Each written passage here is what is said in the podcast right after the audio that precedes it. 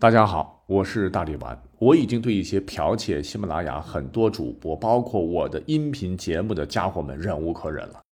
他们以为我们都是音频，没有文字哈，就找了个转文字的软件，转好以后放到什么今日头条、百家号、搜狐号、网易号等等这些平台，哎，就可以神不知鬼不觉的涨粉拉人气，靠优质原创骗别的平台的钱。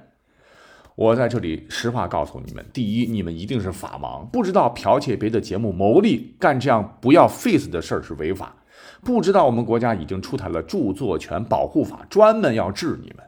第二，你们不知道啥叫廉耻，因为有听友向我们举报了哈，我还专门的到他们的文章下面留言，好言相劝，让他们把文章删除。所谓是浪子回头金不换，结果呢，他们。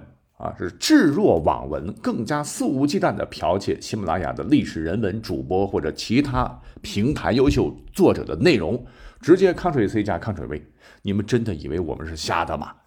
第三，所谓是谎言一千面就变成真的了。他们见到利益，就像苍蝇见了大便，尝到甜头变本加厉，从当初的谨小慎微变得理直气壮，竟胆敢拿剽窃别人的东西赚取大量金钱，还自我暗示真当是他们写的了，加入了本平台的维权保护。哇塞，你们的脸皮比城墙还厚啊！啊，万里长城都不如你们的脸皮厚啊！剽窃别人的作品，改个名字叫李夫子说史，什么历史的世界，你们就真的当自个儿是作品的主人了吗？你们的文章来自于不同的作者，风格都不一样，你们怎么好意思觉得那是你们的作品？理直气壮的骗平台的钱，啊，盗窃犯偷了别人的东西，真当自个儿的了啊？你以为没有人找到你们了？荒唐、可笑又傻，那个字儿就不说了啊！我相信喜马拉雅的法部门。一定会为我们这些辛苦的创作者讨回公道。走着瞧，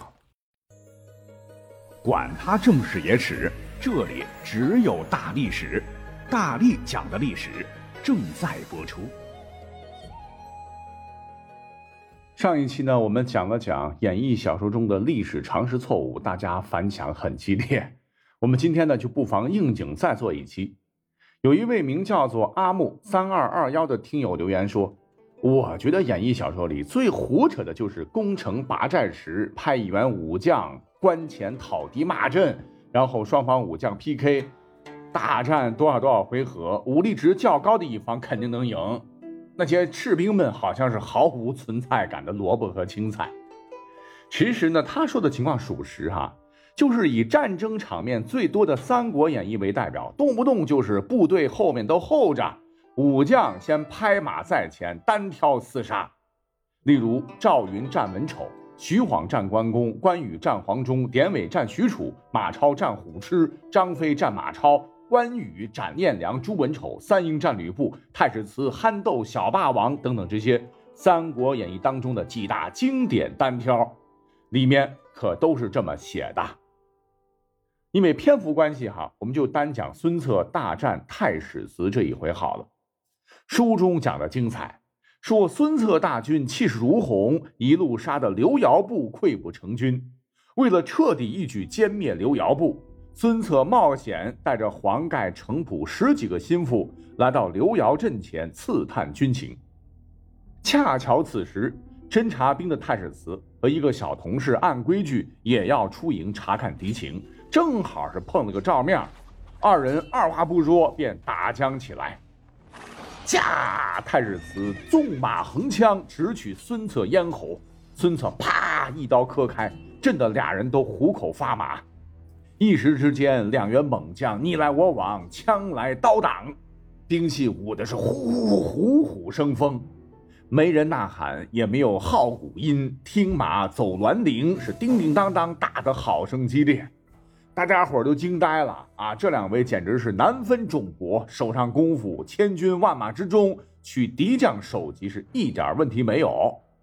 一眨眼的功夫呢，五十多个回合还是不能分胜负。所谓是外行人看热闹，内行人看门道。列位看着两位虎将酣战是意犹未尽，可是太史慈持枪一翻，扎刺缠圈拦，孙策刀法精湛，竟然毫无破绽。太史慈是越打心里越没底儿了，倒不是害怕打不过孙策，而是担心孙策身后的程普等人，若是看到孙策不能取胜前来帮忙，只怕被抓的就只是自己了。太史慈想到这里，是眼珠一转，是在孙策又一枪刺过来时，佯装失败，掉头便跑。孙策自然纵马拦追。转眼间，两人竟然转过了一个山头，跑到一处宽敞之地。太史慈一看，这块地儿不错，于是吁一勒马绳，两人再次打成一团。转眼间，又是几十回合不分胜负。坐下俩马，错不了凳了，也是踏踏踏踏原地打转。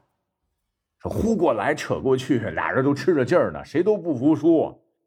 正在众人看傻眼的时候。咔嚓一声响，俩人兵器的长杆竟然都被活生生的夹断了，成四截了。紧接着，扑通，孙策、太史慈由马上全部摔下来。这回更好看了，马也不用了，枪也不用了，俩人坐在地上徒手肉搏，滚将在一起。好嘛，甲也裂开了，战袍也撕了，打的是不亦乐乎。孙策手快，一把抓住太史慈系的颈后手戟。太史慈一回头，也抓住了孙策的赤金冠。孙策一看头盔丢了，当时就怒了，抡起太史慈的手戟就向他身上劈。太史慈手里也没有趁手的兵器，本能着拿着孙策的头盔挡，咣当一声又打了个平局。俩人对视一眼，没想到对方都还挺难缠，没啥说的，直接打吧！哐哧哐哧，不知又过了多少招，直到刘繇的援军来接应太史慈。孙策带来的十几个人也找过来了，两人这时呢才低头看看自己，马跑了，刀枪也没了啊，狼狈不堪，灰头土脸，估摸着至少打了一百多回合，再打将下去也难分胜负，便各自停手，收兵回营了。《三国演义》当中，太史慈憨豆小霸王，可谓是精彩绝伦的一段。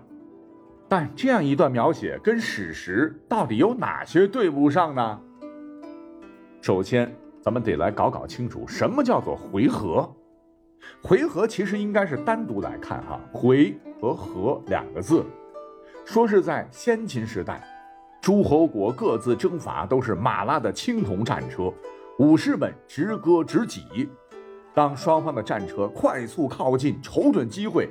两辆车交错间，兵器抻出，相交攻击的，嘡啷啷的一瞬间，那就是和。如果战车打个照面，彼此都没有击杀御手，战车就得缓缓转弯掉头，再调整方位，就重新驾驭马车，全力疾驰，向刚对战的战车再次冲去，再合一次。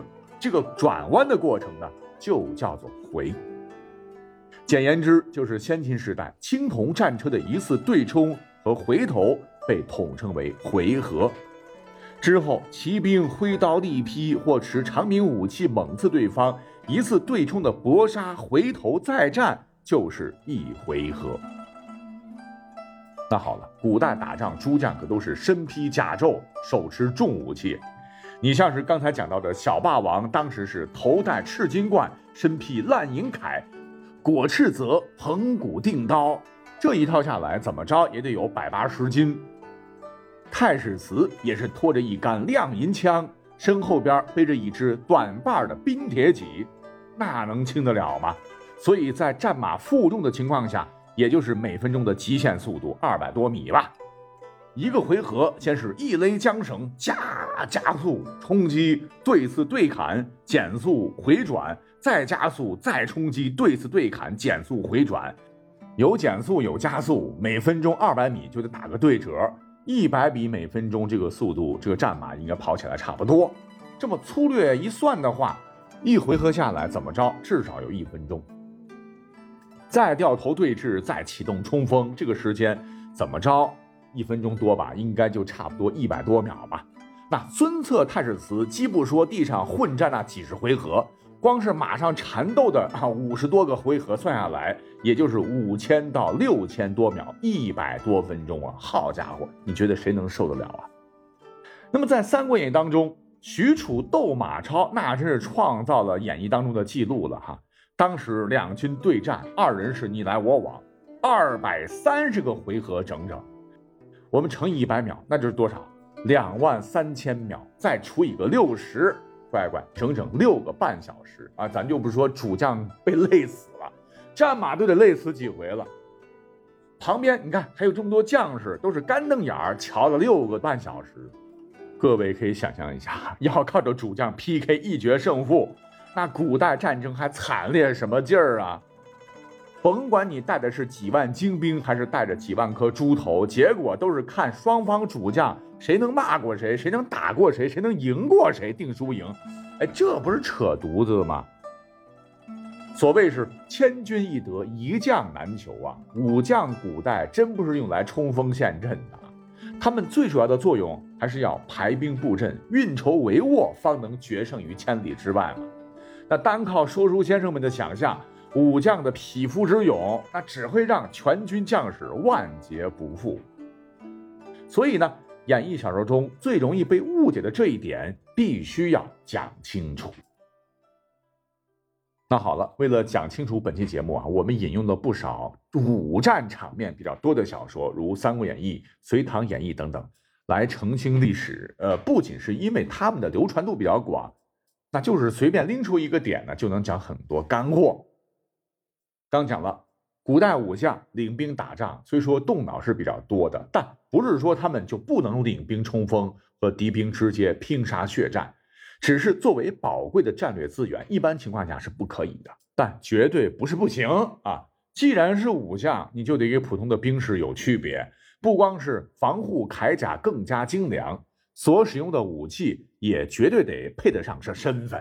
所谓是好马配好鞍，好船配风帆。经过作者的一番描写吧，小说不仅成就了不少英雄豪杰的英名，也让书中他们所使用的神兵利器是众人皆知。比方说，在《三国演义》一戏中，关羽关云长的青龙偃月刀重八十二斤，又名冷艳锯，关羽用其斩杀了不少武将的首级。其实啊，据考证啊。偃月刀这玩意儿呢，宋朝真有啊，但是八十多斤，你举起来抡一下，小心闪了腰。当时呢，只是用作军队的练习臂力的军事器械，绝对不是实战中的可用武器。再如猛将飞张飞，使得丈八点钢矛，全是用冰铁点钢打造，矛杆长一丈，矛尖长八寸，刃开双锋，做游蛇形状，故而得名。张飞手执丈八蛇矛，纵横沙场，转战南北，在百万军中取敌首级，犹如探囊取物，好不威风。那上头讲到的太史慈大战的孙坚，使得的是一把松纹固定刀，刀身经多次锻造而有松纹，故得名，也是斩杀名将无数。以及什么吕布的方天画戟，徐晃的大斧，庞德的截头大刀，黄盖的铁鞭。武安国的长柄铁锤，沙摩柯的铁蒺藜骨朵等等，也都是书中最为有名的神兵利器。隋唐系的更多了啊！你像尉迟恭的黑煞竹节鞭，秦琼的四棱金装锏，杨林的水火囚龙棍，天下无敌大将军李元霸的肋骨瓮金锤等等，那都是横扫千军，如秋风卷落叶。其实，我还是想说啊。小说归小说，历史归历史啊。小说是文学创作，怎么好看怎么来编，无可厚非。历史的就比较写实了。实际上，古代战场上的骑马作战的武将呢，通常使用的武器，哪有书中这么花里胡哨啊？基本上呢，只有一种，这便是长柄兵器的王者，枪中之神马术。马术是个什么兵器呢？简单来讲哈，它是长矛的重型精品版，它的外形与枪矛类似，但又不一样，是长枪的加重、加长、加强版。槊的产生是因为骑兵越来越凶悍，冲锋起来就是古代的重型坦克直接碾压对手。在这种环境之下，杀伤力更强的马槊便诞生了。马槊分为槊杆和槊锋两部分，槊锋必须要由金刚来制作。五十到六十厘米长，你可以拿手来比划比划啊，比普通的枪矛才二十厘米那样长得多。槊头部有锋利的多道棱，专为破甲设计。固定槊头的长杆也不是普通的木杆，而是选取上等桑木之中名贵的、韧度和硬度都非常高的柘木。在近一年的时间里，柘木反复用油浸泡，外层再缠上麻绳，涂上生漆，才算完工。此等神器，重骑兵冲过来，掌握技巧，用力一攮，便能将其穿个透心凉，坠于马下。可是由于马槊制造的过于精良，耗时长，成本高，一根马槊都能造几十张弓、几十柄红缨枪了。故而马槊都是装备于统领千军的武将。你像当年关羽对战，最有可能使用的武器就是马槊，而所谓的青龙偃月刀，虚构的了。那说完了各位武将们手中的武器，哈，还有一个比较有趣的点，不知道您发现没有？你像哈，在英雄小说演义里头。甭管是哪一本，总会出现这么一个、两个、三四个粗鲁莽撞的角色，像是三国猛张飞、水浒里的黑旋风李逵、隋唐的程咬金、说岳的牛皋、西游记里边的猪八戒啊，呃，感觉他们完全是来搞笑的，不是主角却喜感满满。可是总是在关键时刻出场，完成全书不可能完成的逆转。那故而在我们读者心中啊，我们对他们留下了极为深刻的印象。哎，就好比做道菜，品一品的话，啥料都放齐了，哎，就是差这么一丢丢麻辣鲜香的郫县豆瓣来调味儿。于是作者就创造出了这些角色来增加味觉。那他们基本上都是千篇一律的形象，身材高大啊，颜值都对不起爹妈，但是忠肝义胆，胆大心细，可以统称他们为小说演义当中的福将系列。由于作品太过于深入人心呐，给我们造成的印象就是，要是历史上真有其人，其实呢，他长得就是这德性，性格呢，也就是这德性。实际上啊，如果按照这样理解的话，那真是冤死了这些历史上的老前辈了。你像是程咬金，上期我们就讲了，名将之后，祖父辈都是北齐高官，哪里需要他贩盐为生呢？而且程咬金打仗根本就不用三板斧，所使用的正是价值不菲的马术，将门之后才能完全衬得起他。那么他啥时候成了混世魔王？怎么就有了半路杀出个程咬金这样的说法呢？估计程咬金自个儿都糊涂。再比如《三国演义》当中的猛张飞，实际上人家两个女儿都嫁给了刘禅当了皇后，怎么可能长得是豹头环眼？燕汉虎须，声若巨雷，势如奔马呢。起码你得符合一下基因学吧。那他老人家不仅不会使用丈八蛇矛，相反，根据出土的文物显示，他很可能还是一位善于书画、白白净净的使用马槊的儒雅书生呐。